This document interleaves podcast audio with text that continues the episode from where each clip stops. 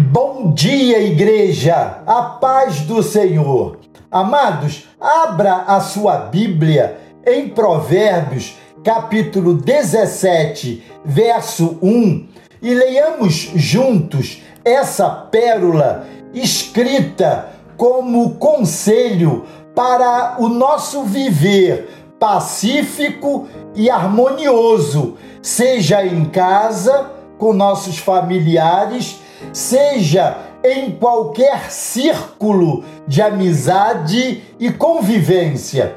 Diz assim o texto: melhor é um bocado seco e tranquilidade do que a casa cheia de carnes e brigas. Provérbios capítulo 17, verso 1. O nosso tema hoje é tem gente que gosta de brigar. Eu quero me valer de um texto do pastor Israel Belo de Azevedo, quando escreveu sobre esse tema, disponível em seu site Prazer da Palavra.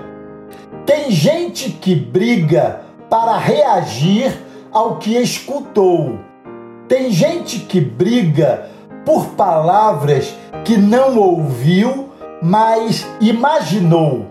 Tem gente que briga quando foi ofendida ou se achou ofendida. Tem gente que briga como um jeito seu de viver. Tem gente que briga sem saber por quê.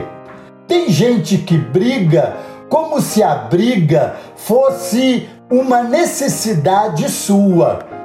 Tem gente que briga até com a sombra da realidade. Tem gente que briga porque aprendeu a brigar em casa e segue assim vida afora, como uma vítima que faz vítimas, sejam elas inocentes ou não. Tem gente que briga porque tem uma ira guardada, talvez acumulada, talvez represada, à espera de uma oportunidade em busca de uma autodefesa constante, sempre na defensiva. Tem gente que briga para se impor e até se impõe mas a que preço? Tem gente que briga porque sabe que não tem razão. Tem gente que briga e quer continuar assim, sempre na carranca.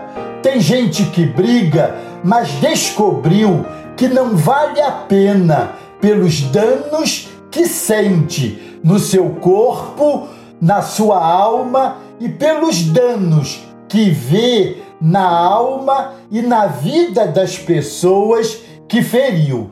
Tem gente que briga, mas quer se controlar. Tem gente que briga, mas quer mudar. E talvez precise mesmo se aconselhar com um profissional de ajuda, seja ele o pastor ou uma terapia em clínica de psicologia. Tem gente que briga, mas deseja perdoar.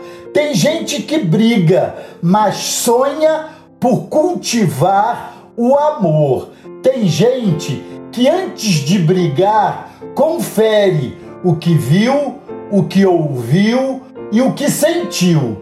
Tem gente que brigava, mas não briga mais. Viu que estava errada e desejou ser transformada.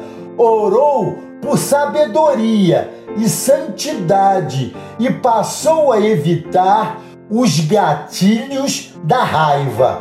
Tem gente que brigava, mas não briga mais. Optou pela paz que recebeu de Deus quando pediu e fez dela sua razão de existir, tornando-se alguém que se alegra em pacificar. Que texto lindo esse do pastor Israel Belo de Azevedo. Glória a Deus. Deus os abençoe.